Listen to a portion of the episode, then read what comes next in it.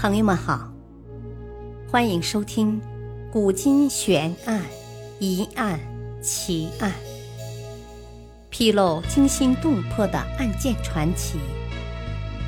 作者：李晓东，播讲：汉月。神秘摩梭人，泸沽湖边的女儿国，在《西游记》中。唐僧师徒西行路上，曾路过一个神秘的国家——女儿国。这是一个女性掌握实权的社会。那么，历史上真的存在女儿国吗？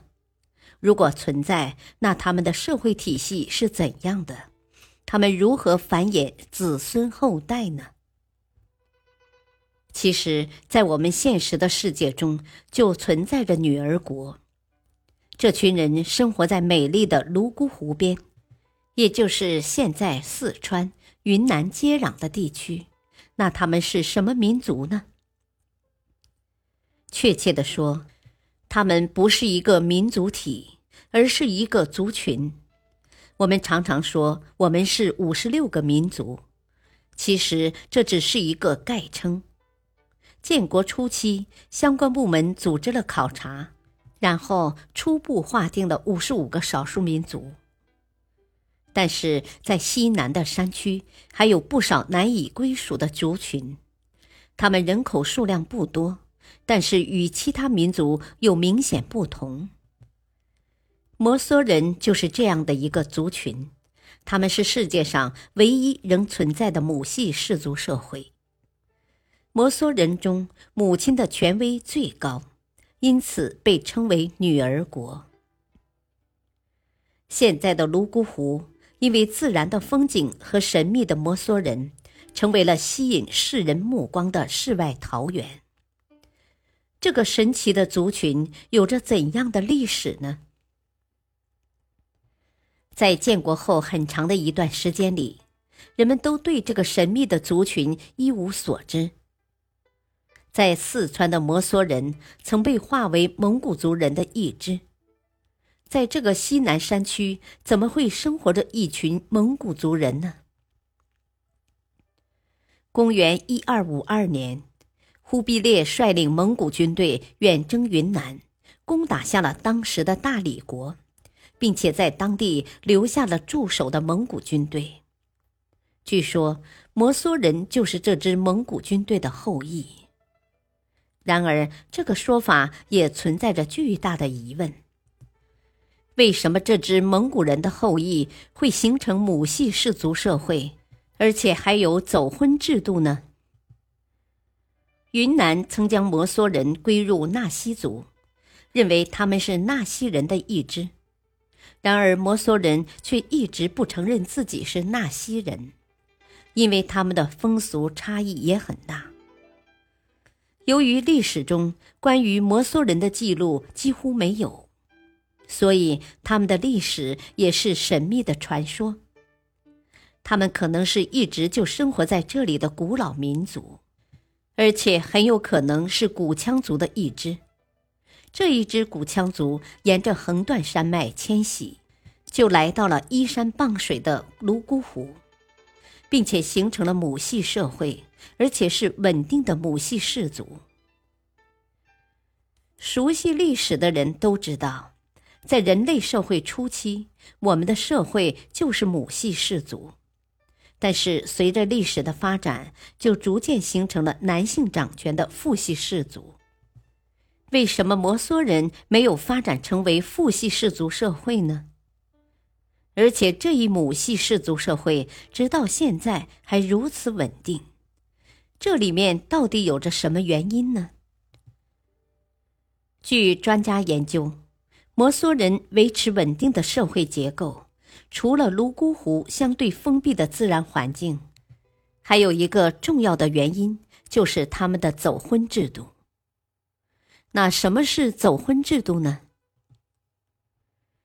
走婚。是摩梭人的一种婚姻模式，在每天的黄昏，劳动了一天的摩梭人就会举行篝火晚会。当然，在一些重要节日里，也会通过歌唱、舞蹈向心上人表达心意。具有感情基础后，二人均同意，就可以进行走婚。在跳舞的时候，有一种求爱的方式：小伙子看上了某位姑娘后，就可以主动去牵那位姑娘的手，然后将自己的手指扣住姑娘的手心。如果姑娘接受小伙子的求爱，他就会同样扣住小伙子的手心。然后他们就可以一起商量晚上约会时的暗号了。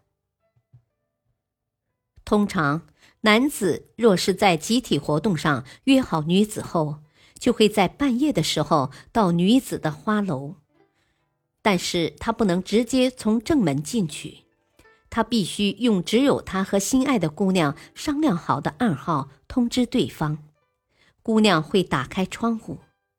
然后男子就会爬窗进去，和心爱的女子幽会。这时候，男子要把帽子之类的物品挂在门外，表示两人正在约会，不要打扰。这个过程叫魔入。但是天亮之后，男子必须从窗户离开花楼，回到自己母亲的家里。这个过程叫缩出。那么，这种优惠的情侣关系是稳定而唯一的吗？其实，这种走婚只依赖感情，与经济等一切外界条件均无关。男性称女情人为阿夏，女性称男情人为阿柱。如果阿柱花言巧语、不诚实，或者没有本事、游手好闲。